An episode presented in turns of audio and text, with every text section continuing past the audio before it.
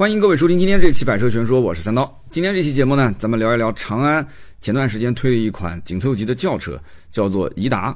那可能有些朋友会问了，说这个颐达我熟啊，对吧？这超市里面的口香糖，嘿 嘿名字的确音是一样的，但字不一样。那个是收益的益，这个是飘逸的逸啊，这个叫颐达。那么这个车呢，有人讲说还是偏冷门一些。你这三刀的节目为什么总是挑冷门车说？实话讲，热门车啊，基本都聊过。你比方说前段时间。很多人都讲说，为什么不去聊一聊这个比亚迪的秦 PLUS DM-i 这个价格官降之后，呃，是不是值得再聊一遍？其实我个人觉得真的意义不大。如果说啊，你要是想听，你可以去搜早期我对于秦 PLUS DM-i 这个车的一些评价。那车刚上市的时候我就聊过了。现在呢，产品本身没有什么实质性的变化，那只是价格做了一些调整。那么你要问我说值不值得买？其实还是那句话，呃，真正买秦 PLUS DM-i 的入门级的人还是比较少的，大多数都是买那个就是长续航的低配或者是长续航的高配。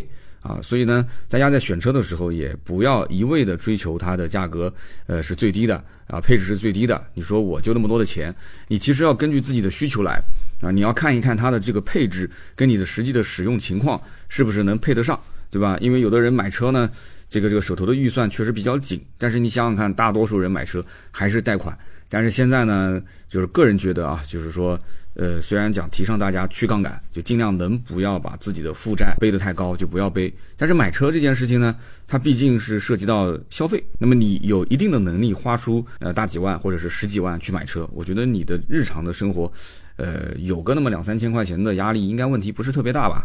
那当然了，这个是一家之言啊。你回想我当年开奥拓的时候，你说我一个月要背个两三千的呃贷款，我还是不太能接受的。但是后来慢慢就好了啊，买了后来的 CRV 啊，买了奔驰 C，然后开始慢慢的背贷款，日子肯定是越过越好。所以我也是希望大家呢，就是适当的去考虑自己啊，在加杠杆，在选择金融贷款的时候，呃，就是你要去把握好一个一个度。那么今天我们聊的这个车呢，其实价格也不高。八点九九万到十一点零九万，那目前呢还是一个预售。其实呢，聊这款车也是跟秦 PLUS DM-i 是一个级别的车型。实话实讲，燃油车其实在这个时间节点再去聊它的话，是有一点点感觉好像啊，大家兴趣不是很大。但是你会去看长安的轿车系列，其实啊，逸动对吧，一直卖的还可以，包括 UNI V，其实销量也还行。那么至于是多少，我们节目的后面会给大家一个具体的数字。那么十万块钱这个级别的轿车，其实可选的并不多。大家会想说，那我买什么车呢？其实你要如果讲合资十万，很多人能想到的是什么？飞度或者是致炫，是不是？包括我以前开的那个小威驰，对我差点把我以前开的车名字都给忘了，都这一类的车。但是这一类的车，我相信大多数人是看不上的，因为现在呢，大家买车，你说如果我要买个小车，很多人讲说小车如果就小车基本上不会有太多的长途需求，如果是市区代步小车。那我为什么不买个电动车呢？现在电动车都很便宜啊，十万已经可以买个还不错的了，对不对？那如果说是个小几万块钱，你哪怕就是买个宏光 mini EV 啊，三万多四万多，很多人也是可以接受的。所以在某种程度上来讲，现在的十万的预算其实不算少。但如果说你要买一个燃油的，而且是自动挡的车，那确实是比较麻烦啊。那除了我们刚刚讲的这些车以外，你如果能十万出一点点头啊，就不是说十万以内。那基本上合资的三大妈啊，朗逸、轩逸、卡罗拉也可以考虑考虑，因为现在打完折的价格也差不多在裸车九万来块钱吧，啊，加上税啊保险，应该是要过了十万了。那么还有像轩逸经典、像朗逸启航、新老同堂销售啊这一类的老款车型，其实办好之后落地也就差不多十万以内可以搞定。那么当然了，还有像别克的英朗，还有雪佛兰的科鲁泽。还有现代的伊兰特啊这一类的车，包括起亚 K 三，我之前也聊过，对吧？那么这一类的所谓的二线的合资，那当然了，这些品牌肯定是不承认自己是二线合资了，对吧？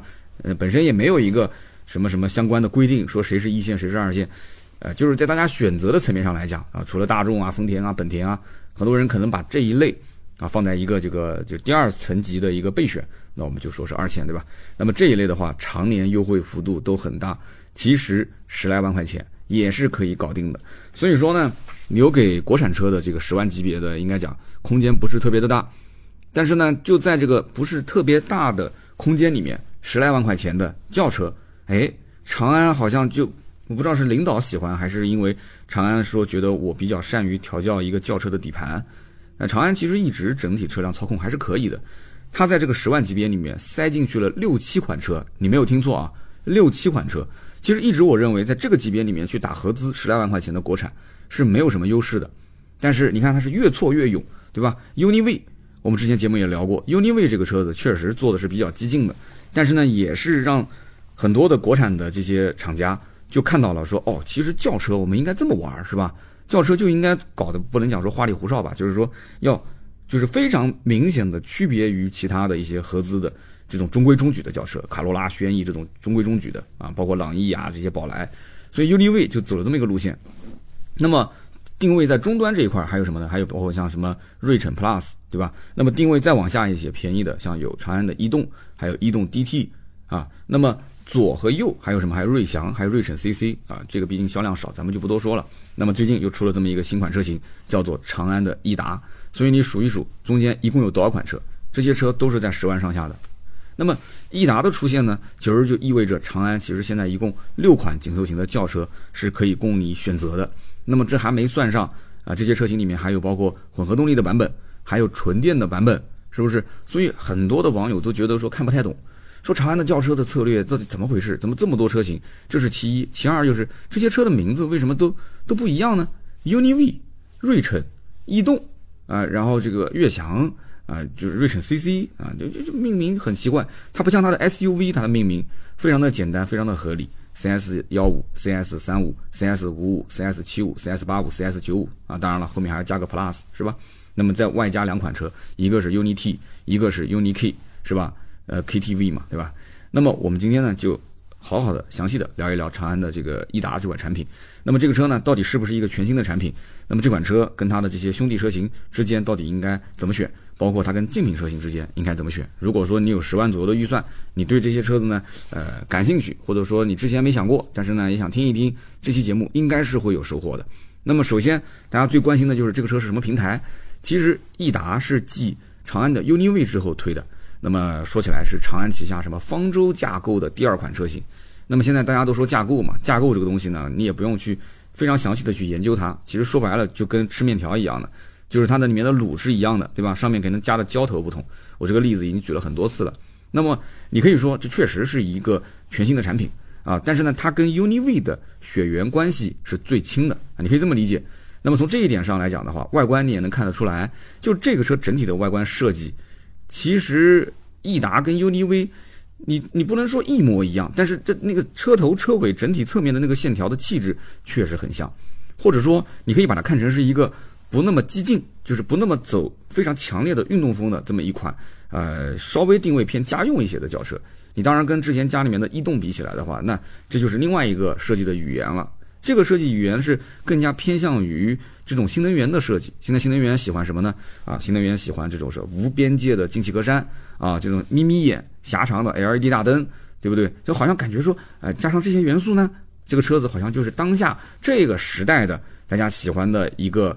想要消费的产品，如果说你不加这些元素，你还是用传统的那种什么横条横条状的、竖条状的啊，或者是蜂窝状的这个中网，他就觉得说，哎呀，这个车子就还是那种上一代的那种燃油车的气息，是不是？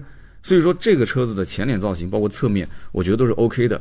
那么尾部的造型呢，可能稍微有点争议。为什么呢？因为现在大家都喜欢这种贯穿式的尾灯，但是呢，好像这台车子就就就没有啊，就可能也是为了要区分开跟它的其他产品之间的区别。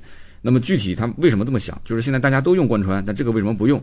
还是说它定位家用，想要就是稍微做一点，就是前脸比较激进嘛，尾部稍微就收一收，是是怎么个想法？我不是很清楚啊。如果有长安内部的人员可以说一下，就尾部的设计。但是有一点，我个人还是比较认可的，就是不管怎么看，长安你不得不否认它，就是你不得不承认，就这个产品系列从 CS 开始啊，包括后来的 UNI 系列开始，它的整体设计确实是在线。确实是在线的，就是长安的设计，可以说把它整个产品力提升是非常高。长安的销量也是从它的这个新一代的设计语言开始，就是一路就开始爆发，是不是？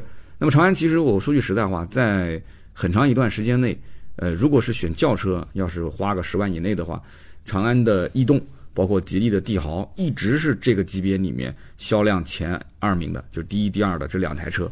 但是你要再往下看，基本上就没有什么其他的国产车能拿得出手了。所以这一点，我觉得长安做轿车还是有一定的底子，还是有一定的底子。就是它往上走倒没有什么太多可以拿得出手的。就比方说 A 加级的或者是 B 级的比较难，但是长安的逸动啊，如果说从性价比角度来讲，如果你要想开的呢，就是操控性各方面更好，那你就去选长安当时的逸动。如果你要想再偏家用一点、实惠一些，或者说从呃，或者就我有句话讲，可能长安就不开心了，就是说给人感觉好像洋气一点啊，好像就是有一点点时尚感。那吉利当时的帝豪其实整体做的，我觉得是比长安的从设计的老练程度上来讲，特别是内饰的这种设计角度，我觉得是语言各方面更成熟一些。所以看个人啊，完全看个人。两台车销量当时都很好。那么这台车的尺寸是多少呢？因为它定位是紧凑级的轿车嘛，呃，车长是四千七百七，宽度是一千八百四，高度是一千四百四十毫米。那么如果是加大了这个十八寸的轮胎，呃，这个圈胎的话，那高度就会变成一千四百五十毫米。但是不管是一米四四还是一米四五，你会发现它的整体的车身高度压的是比较低的，哎，这个是它一个特点。就这个车虽然讲还是走家用路线，但是明显它还是承载了之前那个 UNI-V 的这样的一个基因，还是想走一个相对来讲给人感觉偏运动的这样一个设计。所以长安在做设计，在把控语言和它的整体的腔调方面。它是一整套的设计，其实这个地方有一个反面的素材，就是奇瑞。你会发现奇瑞的整体的设计，它又想要运动，又想要什么所谓的商务豪华，然后同时它的前脸就不停的变啊变啊变，也不知道它到底是什么设计语言啊！你不要说我吐槽，我觉得其实奇瑞什么都不用干，就留一个瑞虎系列，留一个艾瑞泽系列就可以了，其他的都不用再去折腾了啊！当然是我一家之言啊。那么这个车的轴距呢？呃，逸动的轴距是两千七百六十五毫米，在这个级别里面，如果作为一个紧凑级的轿车，那肯定是不算小了啊。这个车有三个版本，那么最长的版本其实，呃，怎么讲呢？就是我们讲 UNI-V 啊，三个版本，它最长版本是两千七百零五毫米的轴距，所以两台车为什么讲它是血缘关系比较近，但是又不是说。啊，只是换个壳那么简单，因为你从轴距上来讲，它们虽然是同一个架构，但是轴距，长安逸动的轴距呢是两千七百六十五毫米。如果说你要是对比 UNI-V 的话，UNI-V 的轴距是两千七百零五毫米，那么正好是差了差不多六十毫米左右。六十毫米其实对于一款车来讲的话，可以算是一个加长版了。我们看到很多车型，如果是做换代啊、改款啊，它一般加长也就基本上在六十六十五毫米上下。那么你可以把它当成是 UNI-V L，就 UNI-V 的一个加长版。但是这么讲的话，其实也也不是特别的严谨。但是呢，我们之前讲两台车是同一个架构，对吧？那么在同一个架构的基础上，它的轴距还是有一些变化的，说明这两台车的定位应该讲还是会有非常非常明显的区别。那么作为一个运动型的话，定位那肯定相对来讲轴距不要放那么宽啊，不要放那么长，还是要保持它的一个操控性，对吧？车头车尾的这种啊，整体的这种在驾驶过程中的灵活度，就是你你加长了嘛，你开起来跟轮船一样的，就晃晃悠悠的，是吧？所以呢，这个车呢，你要如果说车内空间你希望更加的好一些，那颐达确实会很大，特别是后排，你会明显的感觉到腿部啊、头部空间是跟 UNI-V 比起来是有优势的。那么颐达在侧面的整体轮廓上来讲，其实跟 UNI-V 确实差不多，尾部的造型也是差不多，甚至它的这个溜背的角度，你会发现 UNI-V 的角度是明显比颐达要大很多，主要就是从这种设计语言上做那么一丢丢的小区分。那么颐达呢，也是用上了隐藏式的门把手，跟 UNI-V 一样。那么车尾。就刚刚讲的，它没有用贯穿式尾灯，这个呢看个人。其实我觉得车尾设计不难看，车尾设计不难看，而且它是跟前大灯差不多的，也是个狭长型的这样的一个造型，还算是比较有特点。但是有一个小小的一个问题点，但这看个人吧，也不能说是问题，就是颐达它是没有用掀背式尾门，所以我为什么讲 UNI-V 的整体设计比较激进呢？对吧？那走运动路线，然后呢加掀背尾门。那这个很多人愿意买单。那颐达呢没有走掀背尾门，那就很明显，这就是个定位家用的正常的三厢轿车，对吧？那么尾部那更不可能给你配个什么电动尾翼，因为毕竟这个价格摆在这儿，而且定位摆在这儿，所以它是一个小小的小鸭尾啊，也给你一个小鸭尾。那么在内饰方面呢，颐达也是配了一个十点二五英寸的液晶仪表，再加上一个十三点二英寸的中控竖屏。那么竖屏呢，其实在消费者当中有一些争议点。那么有人觉得说，哎，我就喜欢竖屏，对吧？那功能整个竖的上下的这个菜单栏分得非常清晰。那么横屏的话，基本上就是左边右边啊两个，或者是啊上面是主页面，下面是 Dock 栏，对吧？像特斯拉这种。那竖屏呢，有人喜欢，但有人不喜欢。其实从我角度来讲呢，我无所谓啊。但是我觉得，如果是做竖屏的话，厂家最好还是能够给我一个选择，就是能够横，能够竖。就像包括比亚迪这种，对吧？其实我那个威马也是可以旋转的。但是我那个威马的旋转是这样子的，就是说它默认是竖屏，你如果想要去看视频的话，它会把它横过来。但是你只要一挂 D 档往前开，那对不起，它会又自动竖过来。但这个呢，这个竖屏十三点二，我就看个人了啊。那么这个也是跟 UNI-V 做的一些区别。这个中控的大屏，其实从我的角度来讲，首先啊，从感官上来讲，它的边框在同级别里面确实算是比较窄的啊，也不能说无边框，这个太夸张了，太夸张了。它有，但是很明显比同级别的车型里面要看起来稍微窄那么一丢丢。这个内饰呢，有那么一些新能源的范儿，包括那个方向盘，这个方向盘也很特别，这方向盘是那种扁扁的造型，就是有有一点，也不能说像特斯拉那个 Plaid 版本吧，就是说像法系车。就像可能法系有人开过那个标志的二零零八是吧？方向盘小小的，然后扁扁的，这个是有点像。你说这种上下都是那种横条形的，然后方向盘应该是圆的嘛？它上下是那种有点类似于，也不是完全平行的这种两条线。你去看个图片就知道了啊，在我们的文稿里面。那么这种方向盘的好处是什么呢？就看上去很运动，然后呢给人感觉又是好像呃就是颠覆式的创新，或者说是在燃油车里面它是很特别啊，甚至是一个特点，也不能说是卖点。但是实际用起来就很奇怪，啊，就实际用起来的话，很多人上手就正常讲，我们握方向盘应该是左右两边握，但是当你倒车停车的时候，你就感觉好像这个方向盘怎么都放不正，就怎么都放不正，很奇怪。因为圆的它其实没有一个特别的这个中心点，包括有些车它的这个车标，你像我之前开那个杰尼赛斯的车标，正过来反过来，我也感觉不出来区别在哪儿。特别包括宝马这种车标是圆的，对吧？蓝天白云，你正打两圈，反打两圈。你方向盘，你除非是什么，就是那种中间它是三幅式的啊，你就知道了。如果它的方向盘中间还不是三幅的，它就是一条横杠，那就完蛋了。三幅式就那种 T 字形的方向盘嘛，你就知道那个 T 朝下就一定是方向盘回正了。如果是一条横杠，然后那个标又是正反都是颠倒都无所谓，那就真的麻烦了，你就根本就不知道你的轮胎到底是不是回正了，很奇怪。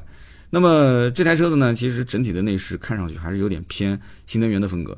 我也是主张，就是现在的燃油车不要再按照以前的燃油车的传统风格来做了啊，还是要走一些偏新能源的风格。因为当下的消费者，你是要让他买单，让他掏钱的呀。你哪怕哄哄我，对吧？外观内饰你哄哄我，你也要往现在的这种新能源车上去靠。那这个车呢，比方说小鹏 P5 啊，也是用这种竖屏，对吧？蔚来也是用竖屏，福特的电马也是用的竖屏。那么颐达目前车内呢，也没有用太多的机械按钮。所以它的整体的设计来讲，啊，确实是把控了这样的一个语言，问题不大。但是呢，它的车机系统啊，它的车机系统没有用八幺五五芯片，这个是比较遗憾的啊，用的是 MTK 的八六六六的一个芯片。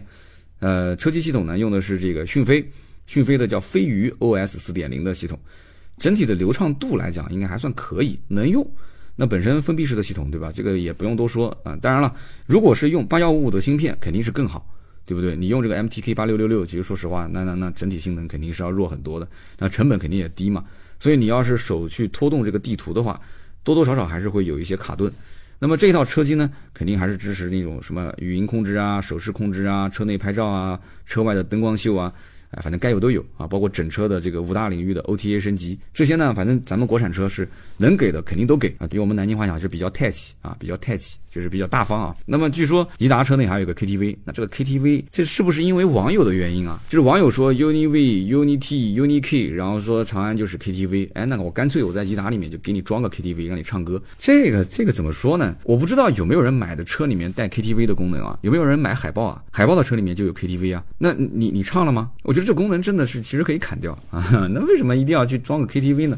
你当真是一边开车一边唱歌吗？这个是比较危险的啊！那在副驾驶唱，我觉得也会影响。那如果是停下来唱，这个也不现实啊！谁没事停下来在车子里面唱歌啊？你会唱歌吗？一个男人下了班了，坐在车子里面不想回家，点上一根烟啊，思考一下人生，然后把车窗关起来，在这里面哈哈哈哈哼哼哼哼那边唱，这个我不知道啊，有没有这样的男人？你可以跟我说一说。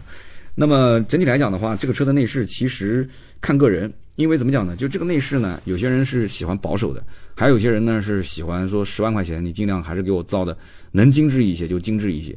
这个车的座椅呢是航风工艺啊，加上了包括整个的内饰有木纹啊，细节处有一些亮色的装饰条，呃，应该讲就是不是说有什么太大的亮点，但是起码在这个级别里面。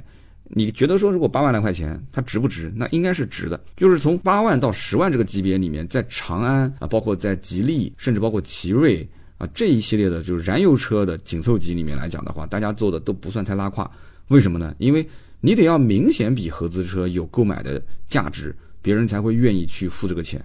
如果说你做的跟合资的那些八九万块钱、十来万块钱的什么飞度啊、威驰啊这些车差不多，那我为什么要买你呢？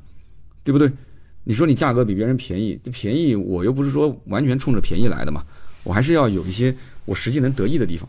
那么动力方面呢？哎，这是它的一点优势。动力呢，长安现在都是普遍都会用南京的蓝色的蓝，鲸鱼的金，1.5T 发动机和这个七速的湿式双离合的变速箱。那么这个发动机的代号呢，其实跟 UNI-V 上面的那一套代号，也就是最后的那个数字有点区别。一个是 A，一个是七，那么整体的动力输出其实没有什么差别。颐达的最大马力是一百七十匹，UNI-V 呢是比它多了十八匹马力。那么颐达的最大扭矩是两百六十牛米，UNI-V 呢是比它多了四十牛米。那你说十八匹马力，四十牛米到底能有多大的差距？我觉得这个不能完全这样比啊，这个完全不能这样比，因为包括工程师对于车辆的定位和调教。还有包括刚刚我讲的，就包括车长呀、轴距啊这些差别，实际的驾驶感受，你如果一定是纠结这两款车，那我觉得你就要去开一开，你一定要去试一下。反正不管怎么讲，作为一个家用买菜车来讲，这个动力啊，呃，一百七十匹、两百六十牛米肯定是够了。那为什么这么讲呢？因为你 你要看看这个宝马的三二零的二点零 T，你就知道了啊。那个涡轮增压的数据，就是宝马从来不是怼数据的，但是宝马的车都很好开。对吧？它的整体的变速箱跟发动机之间的这种匹配度，它的完成度是非常高的。但我们也不是说长安的这一套双离合跟它的 1.5T 完成度不高，就是你始终要知道一点，这就是个八万到十万块钱的车，啊，这是个代步的买菜车。那你的要求到底有多高？你之前开过车没有？你是一个刚拿驾照的新手，还是说你之前开过其他车？那你自己要去对比一下，对吧？低速有没有顿挫？啊，中高速的时候后段加速到底能不能满足你对动力的需求？这个完全靠试啊，说着没有用的。那么，颐达跟 UNI-V 除了外观内饰不一样，最大的还有一个区别就是底盘啊。UNI-V 的前后都是独立悬架，前麦弗逊后多连杆，但是颐达的后桥用的是柳力良的非独立悬架，也就是大家所谓的经常调侃叫板车悬挂啊，板车悬架。那么从这一点上来讲，也能很明显的看出这个颐达的定位。是要低于 UNI-V 的啊，那当然了，这个成本上肯定要控制一下啦，对不对？那要不然这个颐达跟 UNI-V 如果说整体从内部架构再从动力配置上面都差不多，那这个价格你说差距在哪儿呢？是不是？所以总的来讲，颐达这个车呢，你要让我评价，我觉得长安做这个级别的轿车来讲，还是一直都是有一些经验的，因为毕竟之前的逸动卖的那么好，对不对？他知道消费者他要什么东西，你只要在这个基础上保持，甚至再把以前的一些缺点痛点改进一下，这个车型是我觉得不会太差。颐达这个车呢，整体应该讲还是有诚意的，啊，那么整体的性价比还行，没有什么非常的明显的槽点。因为这么多年逸动卖的也还行，对不对？长安的这些同级别的轿车那六款车，虽然也有卖的差的，但是一直也没听说有什么特别严重的问题。早些年其实出现过包括机油乳化，对吧？这种问题，但是很多很多年前的事情了。最近这两年你有听过吗？好像也没听到。那么他们有些车型其实销量也还可以，一个月都能卖到一万多台。那么整体如果说这个品控在这个地方，你说要讲这个车省心一点，对吧？买个车带个步，你甚至于在二手车市场，你一提到说我是逸动、逸达嘛，因为是新车，我们不讲啊，我们讲逸动。你说逸动放到二手车市场卖，包括这个吉利的这个帝豪，你放到二手车市场卖，不会说太差，转手率啊，包括呃二手车的评估的保值率啊，不会说差到离谱啊，就是至少在就是自主品牌、国产品牌里面来讲的话，还算可以。那当然跟合资不能比嘛。你跟什么卡罗拉啊？你跟飞度这种皮，那你肯定不能比的，对吧？就颐达的后桥用板悬，用柳力梁悬架，会不会直接把客户劝退？我觉得倒也不至于，我觉得倒也不至于。那你给我当然更好，你不给的话，这个不是关键因素，关键还是看入手价格。入手价格，你虽然说定价嘛，这个八九万、十来万块钱，但我当然更希望你还能再给我优惠个一一两万块钱，对吧？一万多、两万块钱。你毕竟你现在这个湖北你知道的对吧？湖北这个降价，你动不动那车子都是十几万、十二三万，你十三四万都能买到个 B 级车了。你这车子你还卖个九万多到十一万，那你是不是能再降一降呢？哎，所以这个整体对大家的这种信心啊，影响是非常的大。就是湖北的这一波降价。那么接着讲一讲颐达跟它的呃姐妹车或者兄弟车型到底什么关系？怎么选？颐达目前售价是八点九九到十一点零九万，这个价格呢，咱们就不要去说什么其他品牌的竞品啊。你光是长安的内部就有六款车，紧凑级车是可以互相平替。那么车型从高到低排列呢，可以有这个十点八九到十三点九九万的 UNI-V 啊，这个紧凑级目前卖的最贵的啊，就是长安自己家最贵的。然后九点九九到十二点二九的锐骋 Plus，九点七九到十一点二九的锐骋 CC，七点二九到十点三九的逸动啊，还有五点七九到七点三九的逸动 DT。那么现在多个颐达啊，颐达现在是九到十一万。那么九到十一万是什么概念呢？就仅次于，呃，锐骋 Plus 九到十一万，就跟那个锐骋 CC 的定价几乎是一样的。那么有人讲说，那这不就是互相在打架吗？其实也谈不上，因为你把它的分类稍微去讲解清楚一点，很多人一听就懂。UNI-V 呢是目前长安这个级别，就是它是属于旗舰级轿车了，因为再往上，再往上的话，它它好像也没什么车拿得出手了啊，你可以算是目前又是最新的，又是旗舰。那么定位中端一点的就是睿骋系列，就是刚刚讲的睿骋 Plus 呀，包括睿骋 CC。那么再往下一点啊，我们讲睿骋 Plus 跟睿骋 CC 其实也是新老同堂啊，睿骋 Plus 是新款，睿骋 CC 是老款。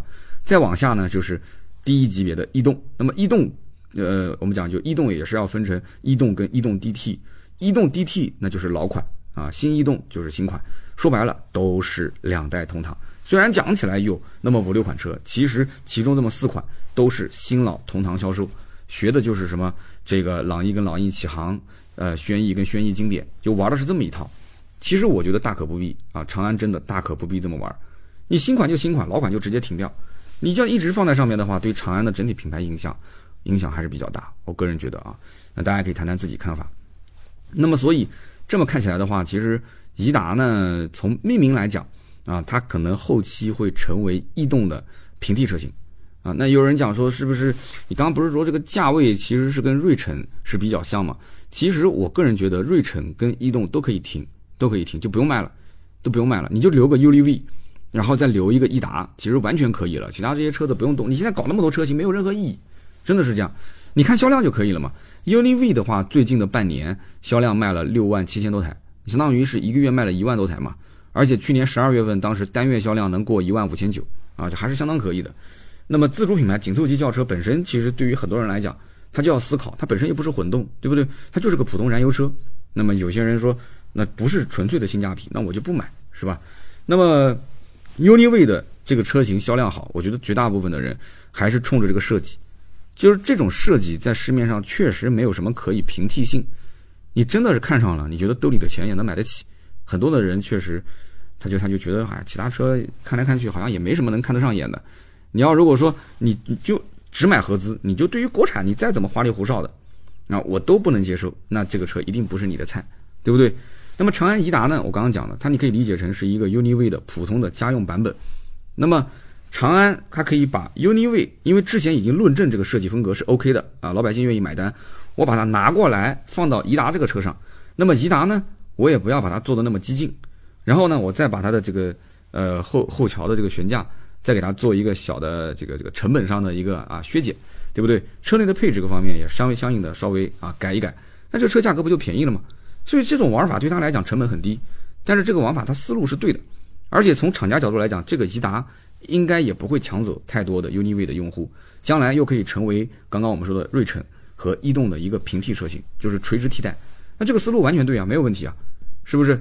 那那那顺带提醒一句，说你说你说这个是板车悬架，没关系啊，它本身就是要跟 UNI-V 做区分，对不对？刘力梁板车悬架，有些人是不在意的，还是看价格啊。那么至于长安的这几款车怎么选，我觉得还是看刚刚讲的榜单，你跟着榜单来就没什么问题。而且这么多车型，其实到后期，呃，陆陆续续一定是会有停产的。所以说你现在要当下拿钱去买，不要再说为了看到说啊优惠多挺大的啊，说八万多九万多的车现在卖个六七万块钱，你不要省那么一点。还是要买当下的新的产品啊，从平台架构是最新的啊，从它的动力是最新的，从它的设计是最新的，你别到时候买完之后后悔，对吧？那么怎么说呢？其实整体来讲的话，呃，今后这个车上市，长安的轿车真正能选的就三个：逸动、颐达跟 UNI-V。那么我给的建议是什么呢？就是预算如果非常有限的话，那么现款的这个逸动确实还是可以买的。我说的是逸动，不是颐达啊，就是逸动的性价比确实很高。那么说预算预算稍微再充足一些，又想要买新款，那肯定是这个颐达。那么如果说预算非常充足，又想买运动款，那肯定是买 UNI-V。所以这样一个对比的话，我觉得就没什么问题了。大家只要按照这个来。那么至于说什么屏幕的尺寸啊，啊什么动力呀、空间的这些区别啊，那这些我觉得你就可以去做一些横向对比了。那么你看它现在预售的九万九千九颐达领航版，跟现在在售的十一万六千九 UNI-V 的1.5的尊贵版。这两台车其实动力没多大差距，后悬架是有点区别。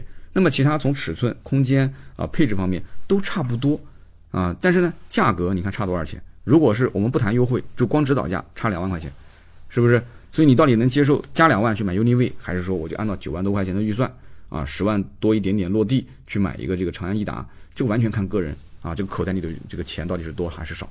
那么跟竞品到底怎么选呢？呃，目前得到一个小道的消息是这样的，说这个颐达在预售价公布之前，那么正好赶上了就是车圈的这一波降价，那么因此，当时它这个车上市的时候，价格是临时决定调低了两万块钱。那么既然是临时决定，肯定也是没有相关的图片啊这些证据，对吧？那么我们也是媒体圈里面道听途说啊，临时调低了两万块钱。那么现在目前最低是八点九九万的一个起售，所以它的竞争对手其实非常明显。它对标的，如果按照国产来讲的话，比方说吉利的缤瑞酷、奇瑞的艾瑞泽五 GT，对吧？那么就拿九点九九万的颐达领航型去对比缤瑞酷的电车版，还有包括艾瑞泽的五 GT 御这个版本，那么这三台车的价格其实几乎是一样的，都是九点九八万、九点九九万啊，就定的几乎都是差那么几百块钱。那么在动力方面，颐达的最大马力一百七十匹，缤瑞酷一点五 T 一百八十一匹，艾瑞泽五 GT 一点六 T 一百九十七匹。所以说综合来讲，颐达的动力是最弱的。但是你说一百七跟一百九十七差多少？这个呢，我觉得你还是要实际去驾驶体验一下啊。包括缤瑞酷的这个一百八十一匹，其实动力还是很强劲的。就这个级别配这个动力，我觉得都是有过剩的嫌疑啊。因为我都开过嘛。那么在车身的尺寸上来讲的话，颐达目前来讲是最大的，比他们长了六十毫米，轴距也是多了九十五毫米。所以说，在这种你要空间，你要是绝对有优势，那你不用讲，对吧？你这东西是硬指标嘛。那么配置方面呢，颐达因为这个车是最后上的，上市比较晚。所以它加的配置也比较多，比刚刚讲的另外两款啊，缤瑞酷跟艾瑞泽五 GT 多了车道偏离预警、主动刹车、全速自适应巡航、陡坡缓降、全景天窗、感应后备箱，那么中控屏幕也更大啊，面部识别这些也都带了。所以你要这个车身的尺寸要大，你要配置高，那个人不用讲了，你肯定是拿颐达这款车。那么你要想动力更好，那就是艾瑞泽五 GT，是不是？这都账面数据嘛，对吧？你比一下就可以。但是还是那句话，就是说更大。更好、更丰富的配置不一定说这个车适合你，啊，你一定要根据你实际的使用情况来，你要去感受一下，啊，有的时候真的不一定是各方面的参数都是顶的，它就一定是你最适合买的。那么如果对比合资呢？那很多人很关心，合资对标的，其实我觉得就是那些老款的产品了，因为新款产品的价格肯定是比它要高很多，至少高一两万、两三万块钱。那么对比老款的，像比方说朗逸的启航，或者是轩逸的经典。啊，那么如果包上，包括加上刚刚讲的优惠很大的别克英朗，那雪佛兰的科鲁泽，现在伊兰特，那么明显你可以看出来，咱们国产的这个级别的车型，你去对比合资，你只要不在乎标，那么基本上选择朗逸启航跟轩逸经典的人应该是不会太多的。那么说我只要买合资，我只认合资，那没办法，你肯定是要把别克英朗呀、雪佛兰科鲁泽和伊兰特你要放进来。那么颐达其实你要论产品力肯定是没问题，但是你要论品牌力。品牌利益，其实我想问大家一句，我也一直很疑惑，就这个年代，还是有很多人认这种合资品牌的，就这个入门级的轿车，你还是觉得说他们将来开个三五年之后，呃，不会松松垮垮，啊，就一点都不用修，什么毛病都没有，啊，保值率很高，你还是抱着这种想法吗？就是如果你要是说咱们国产其他的品牌，我就不讲了。如果是从吉利跟长安这两个品牌上来讲，我一直觉得他们俩其实各方面都不比合资差，性价比还很高。如果是我现在当下是刚拿驾照，然后我没钱买车，我手头也就那么八九万块钱，十万不到，那么我看了一圈，我还真有可能我会把吉利跟长安放在我的首选的两个品牌里面。那么看来看去，也就是吉利帝豪啊，或者是帝豪 GL，GL 就有点贵了啊。那么加上这个这个长安的逸动啊，或者是逸达，我会把这个车放进来看。所以说，就是大概是这么一个一个思考的逻辑啊。那么估计很多人要问说，那么说了半天这个九万多块钱，你为什么不说？比亚迪的秦 PLUS DM-i 的冠军版的，对不对？这车降降完价起步九万九千八，其实还是那句话啊，就是但凡能问你为什么不说这一部分人，其实他要么就是真正已经买了秦 PLUS 的消费者，或者说你现在关注秦，你基本上是不会看其他车的，因为插电式混合动力，而且又是十万以内，而且又是一个名气特别大的成熟性的产品，那基本上你就是秦 PLUS DM-i，好像没什么车可选了。对不对？你想想看，还有什么可以对比的？就打不过它，完全打不过。那么秦 PLUS DM-i 本身绿牌，对吧？还免购置税，就光免购置税这一项又省了将近一万块钱。所以这个车子落地的话，就算不优惠，基本也就在十一万不到，十万出头一些。那么据说现在整个比亚迪其实啊，还是多多少少能谈一些优惠下来的嘛啊。那么插电式混合动力，你还可以用纯电来开，那么亏电的油耗又不高，对不对？你还要啥自行车？所以说，想买秦 PLUS DM-i 冠军版的人，我觉得他基本是不太会去再看燃油车了啊。哪怕说我等秦 Plus，你就没现货，我要等很久，很多人还是愿意等啊，因为你想想看，他他期待的是什么？期待是未来的这种用车生活，平时用电，对吧？省钱，然后跑长途是用油，又省油又经济。所以呢，这个车型现在在南方定的很好啊。南方的话，基本上等订这个车还要等啊。其实北方可能相对好一点，库存各方面。所以大家觉得是不是这么个道理啊？那么以上呢就是关于长安颐达的所有内容，也是感谢大家的收听啊。那么如果想交流，也可以在我们评论区大家留言互动一下啊。那么也是希望大家呃多多支持一下我的节目。在收听完之后呢，就是节目的左下角有一个月票啊，右下角，然后大家可以在右下角的月票这个地方点一下。如果手头有免费的月票，可以送送我。如果没有的话，那么希望大家多多做做任务啊！喜马拉雅的月票是靠做任务签到能够获得。那么月票对于我来讲的话，上首页啊，做推荐啊，还是非常有帮助的。那么也是告诉大家一个好消息啊，在兄弟们的啊每周两场的这样的一个一个投月票的积极性啊，就这么高的积极性，这么高的热情之下，我的节目现在已经上升到了情感生活口碑榜第二名。来，鼓掌，鼓掌，鼓掌。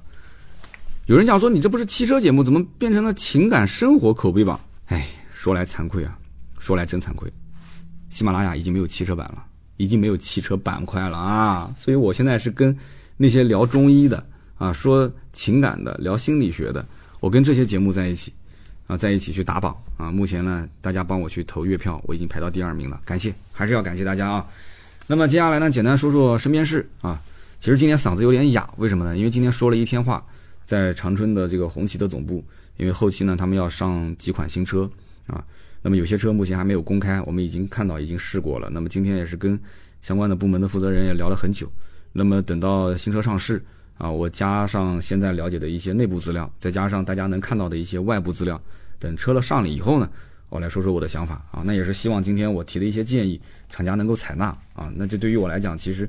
一方面呢是确实我帮消费者做了一点事情，我心里面也挺开心，这是自我的价值认同感。那么第二一点呢，其实说白了就是像我们这种就是做自媒体的，就有些时候呢，你有你要看到你确实做了一些事情是有结果的，啊，那这个这个时候人的整体的这种精神层面的饱满感是非常爽的啊，是是被认同的感受，就是像马斯洛的最高层次，就是说人的这个自我需求、自我价值实现嘛，对不对？你包括我每一期的节目，大家给我投的月票，对吧？大家给我点的赞，给我的评论，其实一条又一条的，是刺激着我要继续做，哪怕再辛苦，哪怕就是就是熬夜啊，哪怕就是这个出差啊，带着个录音笔啊，就就就好像说的就是现在啊，就是这些事情，就是能让你持续，就是就一直持续不断的有这个动力去做下去。很多的自媒体创作者，其实我觉我觉得就是能力都比我强，实话实讲啊，很有才华，肚子里面真的是满腹经纶，但是呢，就是。做做做没流量了，然后因为流量这个东西是，就是我们不讲爆发式的增长，就是说你让他想保持在一条水平线都非常难，因为人的内容它是可以很快就被挖干净了，所以你看一个账号刚开始的时候，哇，内容做的特别丰富，而且特别是那么一两期炸了个炸开之后，流量爆发了之后，他突然之间就是就是这个思路啊，就是就是怎么讲呢，犹如泉涌啊，就是每天恨不得一天更个好几期。但是这种呢，他不去克制自己，其实很快你会发现，突然之间就陷入瓶颈。那你像我们做了快十年了，我们中间也是摸了很多种创作的思路、创作的套路。那么相对来讲的话，虽然说有压力，但是，呃，怎么说呢？痛并快乐着啊。还是聊聊身边事吧。这一次呢，去长春，呃，我是选了一个下午三点的飞机从南京飞。那么按照常理来讲的话，下午飞的人其实没有上午飞的人多。为什么呢？其实很多机场是这样的。就是商务人士偏多嘛，商务人士的话，早上如果赶一班飞机，如果说早一点九点钟呢，或者十点钟，基本也就两个小时吧，中午就到了，到了那边呢就可以吃个中饭，中饭呢你也可以跟客户一起吃，对吧？那么下午呢把事情办一办，当天晚上睡个睡个觉，那么第二天一早啊中午或者睡个懒觉嘛，也就就直接坐飞机就回来了，两天啊两天事情也没耽误，对不对？那么如果说是下午坐飞机的话，那对不起，你只能是当天住一个晚上，啊，你可能能赶一个晚上的饭局，那么你第二天还要办事。第二天事情办完，你也不能说赶个晚班飞机嘛，所以一般再睡一天，第三天回来，所以你就变成了三天。那么因此呢，这个这个我呢，有的时候早上起不来，那我就会走下午的飞机。但是就万万没想到，这一次去禄口机场，因为我是卡着时间去的，我也提前了一个半小时，但是我差一点没赶上飞机。为什么？因为我就晚了几分钟，我到了机场的时候，正好前面两个大巴第一辆大巴的这个大爷大妈已经全部下课下完了，第二辆的大巴已经下了大概四分之三，然后正好大巴车是停在那个机场的入口，所以我是排在那些大妈的后面，我又不好插队。你知道一个大巴车大概有多少人？就是那种大的那种大巴车，大概能坐个四十号人吧，四十来号人。两个大巴车乌泱泱的一大片，我估计可能有七八十号、八九十号的大爷大妈，然后手上拎的行李又多啊，大爷大妈出门一般都跟搬家一样的。所以我在他们后面，他们又，啊，又聊天啊，就特别兴奋的，然后拎着行李，然后这边就是慢慢的往前移。我光是进这个门，我估计花了可能有十几二十分钟，啊，十几二十分钟。然后大妈好不容易的安检啊，不是安检，就是进到了机场大厅，我就赶紧要冲到那个人工柜台，我要去打登机牌，因为我不是线上选座的嘛。那有人想说，你为什么不在机器上选呢？哎，这个我也是个人习惯，因为你如果是人工柜台选呢，一般是能选第一排。或者是选这个安全出口，那么相对来讲位置会大一些，然后杀到这个柜台。柜台呢有一个我一个小经验分享给大家，就是如果说你的机票离起飞的时间大概在一个小时以内，那你可以去这个叫晚到柜台，或者叫主任值班柜台。这个柜台人一般比较少啊，他不是在那个常规的排队里面。那么去了之后，你跟他讲，你说我还一个小时飞机就要飞了，那么一般都会给你去处理是没有问题的。然后呢，我那天去。结果发现，晚到柜台竟然还有三到四个人在排队，所以你想想看，就是人多到什么程度。然后呢，好好不容易登机牌打打好打好，然后进安检。进安检呢也会有一个小技巧，就是同样，如果你是晚到的客户啊，晚到的乘客的话，你也可以跟他讲，就是安检就是入口那个位置，你跟他说，呃，我这边大概还有半个小时就飞机就要起飞了，你能不能就是走旁边的，我们讲头等舱通道、贵宾通道。那么基本上八九不离十是会让你走的，没问题的。它会有个栏杆给你拉开，然后你就直接从那边进头等舱的通道。头等舱通道基本上没多少人了嘛，对吧？现在整体经济其实也不太好，买头等舱的人我感觉真的越来越少了。那么就这样子一路小跑，最后赶到了登机口。那么这个时候已经没有人排队了，啊，已经全部登机了。然后我就上了，上了飞机呢，我就在想，我说。我我这两天是几乎每一周都会出那么一两次差坐飞机，我就在想说这个，这个这个为什么今天突然大姨大妈这么多人出来旅游？我前几次也没出现这个情况，后来一想，前段时间天气比较冷，真的是很冷，南京还要穿毛衣呢。那么这段时间呢，气温开始回暖了，基本上我穿个短袖，外面披个外套就 OK 了。所以大外大妈呢，大姨大妈是卡着这个时间点，肯定是看了天气预报出去玩的。那么再往后一两周呢，整体的这个全国各地啊，就开始会有冷空气降临，所以老年人呢，大多数不喜欢冷天出门啊，天冷出门，因为身子骨比较弱嘛。那么我就想聊一聊今天我的一些疑问了，就是旅游行业啊，这几年其实受冲击非常大。那我们听友里面肯定是有从事这个旅行社呀，或者是当导游啊这些行业的这个这个从从业者。那么去年年底开放之后，我印象中旅游业应该是好转了一些，但是又感觉好像。没有想象中那样爆发，这是为什么呢？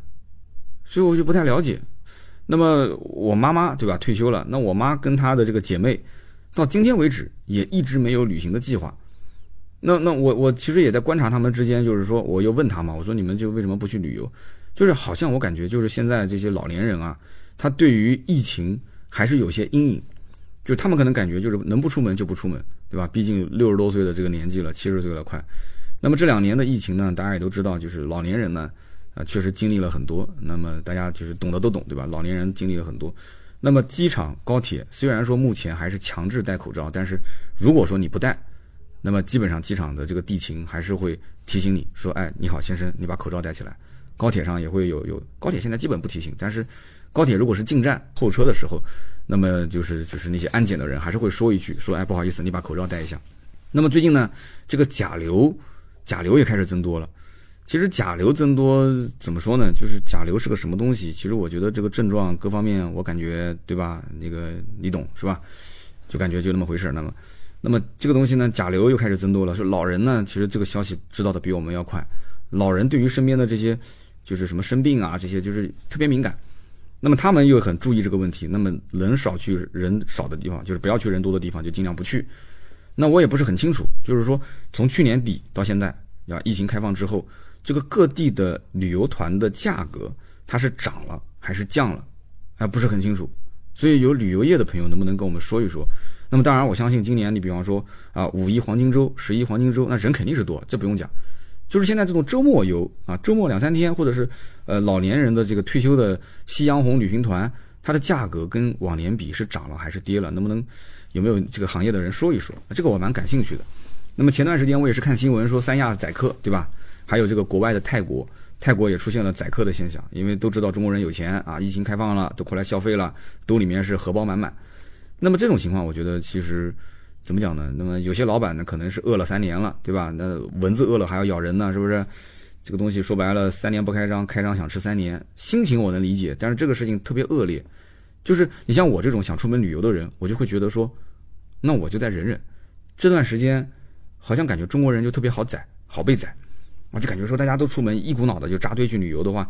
就旅旅行社或者说这个这个旅游景点的人，就看你的眼神，就是感觉像看一个肥猪过来被我要宰一刀的感觉。这种感觉对于我来讲，我内心其实是非常抵触的。所以说我一开始也想过说，哎，周末不行，陪陪家人出去到到到什么景点转一转。后来想了想，看了看新闻，算了，还是不要去了啊。所以我希望有关部门对于这种还是要严厉打击啊，逮到一个就要给他，就是不能说把他罚的倾家荡产，起码要把他驱逐驱逐掉，不要在这个景区里面去。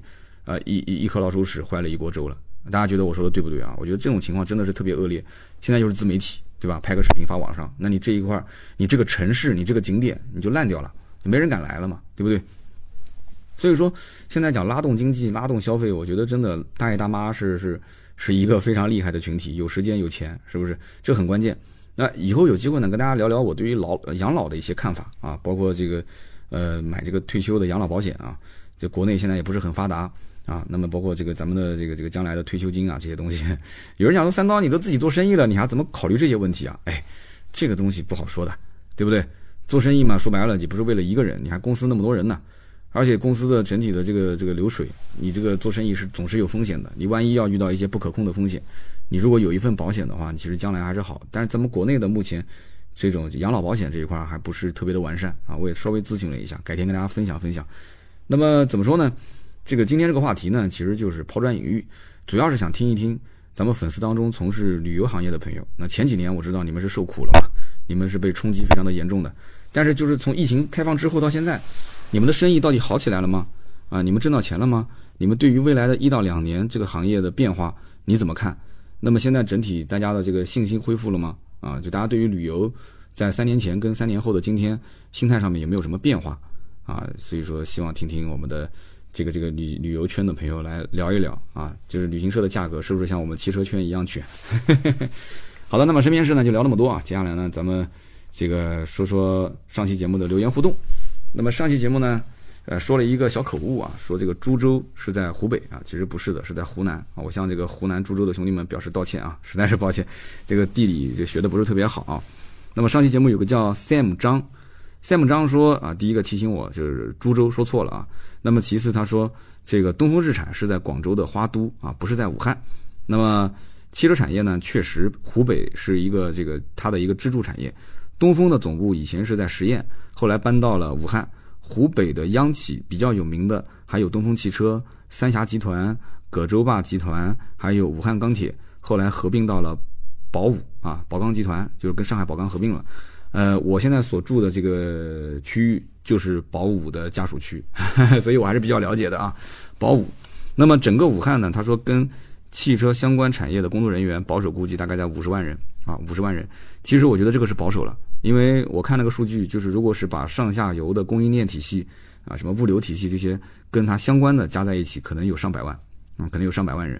他说，但是呢，武汉的汽车产业基本都是燃油车的产线。啊，这可能是被电动化打到最后是没办法，所以才想出了这么一招。那么他说对了，比亚迪在湖北的襄阳也是有工厂，广汽在宜昌也是有工厂。然后大家后来也补充了，说其实日产啊，日产在襄阳也有工厂啊，而且武汉的工厂已经投产。那么湖北他说随州的特种厂啊，特种车辆厂也是非常厉害的。对，随州我上期节目也提到了。然后后面的兄弟讲说，哇，这两个哥们儿这么了解，那说明是内部人士嘛，对吧？下面一位听友叫做 C D 夏天热热的哈哈，他说刀哥，我这里呢有标雪，就是标志跟雪铁龙厂方的大区的负责人，他说我问了一下，那么首先第一个，这个呢补贴是没有套路的，就不存在三刀你之前说呃补贴下到了 4S 店，4S 店隔几个月不给客户的这种情况啊是不会出现的。那么第二个呢，就是这一次的这个整体的，就是补贴之后的销售啊，从上到下领导层非常重视啊，都是盯着这个事。那么再讲一个呢，就是呃目前是在家族产能啊，订单有多少就会产多少。可能从厂方的角度来讲的话，啊，这一次也是一个非常大的宣传的机会啊，就是法系车出现在了消费者的这个聚光灯下啊，就大家都能看得到了。所以这次的补贴也是希望通过它来完成全年任务。但是你得到这个消息跟我得到的怎么不太一样啊？就是据我了解，现在很多的雪铁龙跟标致的 4S 店已经不接单了，雪铁龙的 C6 现在不接单呀。哎，你家族马力生产那么多人想去买那个十四万、十三万、十四万的雪铁龙 C 六，你为什么不订呢？为什么不接受订单呢？哎，所以这个我希望你 CD 夏天热热的，哈哈，能不能在这期节目下方解释一下啊，解个惑。那么下面一位听友叫做 G A K K I，他说我就是武汉某雪铁龙 4S 店的管理者。你看，咱们还有雪铁龙的销售啊，销售管理，所以我们的这个 4S 店的群众基础还是比较强大的。他说上个月呢，我是刚刚竞标了当地。某公安局的十台 C3XR 的一个订单，平均每台车的价格八点三八万，目前还没有交车，现在优惠完五点七九万。他说我们当时开了一句玩笑话，我都怕他们把我当成诈骗犯给抓起来。哎呀，这个这真的有意思啊！那这怎么弄呢？这怎么弄呢？这个他重新下订单呗，把原来的合同取消，然后走这个补贴不就行了吗？C3XR 这个也没什么问题，你这不就完成个任务吗？我估计你八万三千八，你也没挣什么钱，你五万七千九，实际上是车企跟厂家啊跟那个政府的补贴，你也你也是正常走订走订单嘛，这个应该没什么问题吧？我觉得协商一下吧，只要这个钱不是你经销商自己贴。就可以了，对吧？你要经销商自己贴，你得贴多少钱？两万多块钱，两万六，那你肯定是不愿意做啊，你宁愿违约你都不做啊，是不是啊？那你要是违约呢，真的是，对吧？就公安系统跟检察院都要过来找你了，是吧？好的，那么今天就聊那么多吧，嗓子确实有点吃不消了啊。那么今天聊了这么多呢，大家也是希望能够在评论区跟我多互动一下啊。那如果说手头有月票呢，在播放页面的右下角啊，可以点点月票赠送我一下，那我呢能够上到首页，能够在排行榜上尽量能保持前三吧。那么同时呢，如果想关注我更多的内容，哔哩哔哩可以关注我的长视频“百车全说”的账号。那么抖音呢是三刀砍车，还有我的新浪微博“百车全说三刀”。如果想进我们的群呢，啊，也可以去关注我们的公众号“百车全说”。今天这期节目呢就聊那么多，我们下期接着聊，拜拜。